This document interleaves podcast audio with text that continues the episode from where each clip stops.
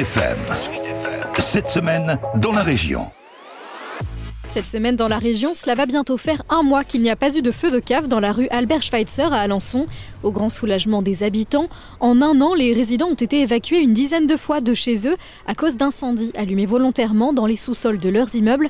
Un scénario déjà vécu par Mireille. On a marre qu'il y a toujours le feu dans les caves. On les entend, les pompiers arriver. Puis ils en aussi. Une fois, j'étais chez une voisine, ils ont tapé pour que je sorte. Il y avait trop de fumée. Alors, c'est pas une vie, hein. pas marrant tout ça. Entre octobre et novembre 2020, pas moins de six incendies se sont déclarés dans les caves des immeubles de la rue Albert Schweitzer.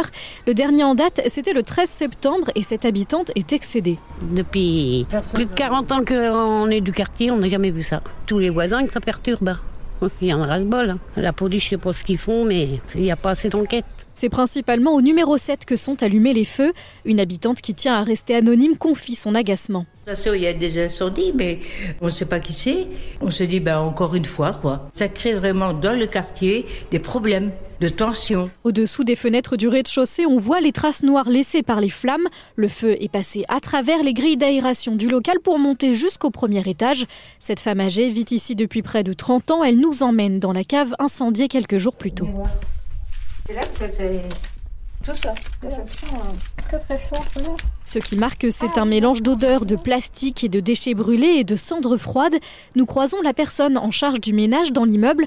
À cause des bombes aérosols utilisées pour enflammer la cave, elle ne peut plus y travailler. Mon chef m'a dit qu'il ferait venir une société pour déplier tout ça. J'ai pas le droit de toucher. Et on a marre, quoi. Au niveau même ménage, euh, c'est toujours euh, sale, quoi. Ça pue la fumée et tout. Du côté de la municipalité, on réfute toute responsabilité. Nassira Archen, conseillère déléguée à la tranquillité publique et à la sécurité, fait un point sur les actions menées par la mairie sur ce dossier. Ces différents feux de cave ont suscité aussi une décision d'installation d'une caméra de vidéoprotection mobile, ceci depuis janvier 2021. Aujourd'hui, la police nationale peut consulter effectivement ces images et donc euh, elle peut apporter des éléments de réponse ou de piste. Il n'y a que pour l'incendie du 10 mars dernier qu'un homme a été arrêté. Le 16 septembre, le tribunal judiciaire d'Alençon l'a condamné à 4 mois de prison avec sursis et 105 heures de travaux d'intérêt général et près de 4000 euros d'amende. À chaque incendie, une quinzaine de pompiers est dépêchée sur place pour évacuer les habitants. Pour le moment, aucune victime n'a jamais été à déplorer.